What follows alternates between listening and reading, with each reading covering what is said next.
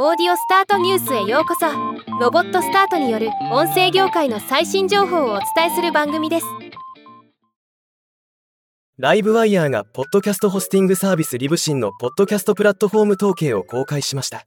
今回はこの統計を紹介します。ポッドキャストアプリトップ25引き続きトップのアップルポッドキャストが圧倒的なシェア。次いで Spotify と続きました。Apple については自動ダウンロード動作の仕様変更の影響が若干見られる結果です。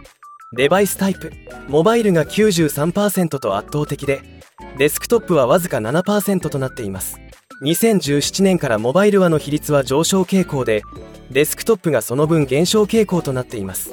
iOS、Android 比率 iOS と Android の OS の比率が現時点で4.8となっています。国別ランキング。引き続き米国が圧倒的なトップで63%となっています。次いでカナダ英国と続きます。日本は10位でした。ではまた。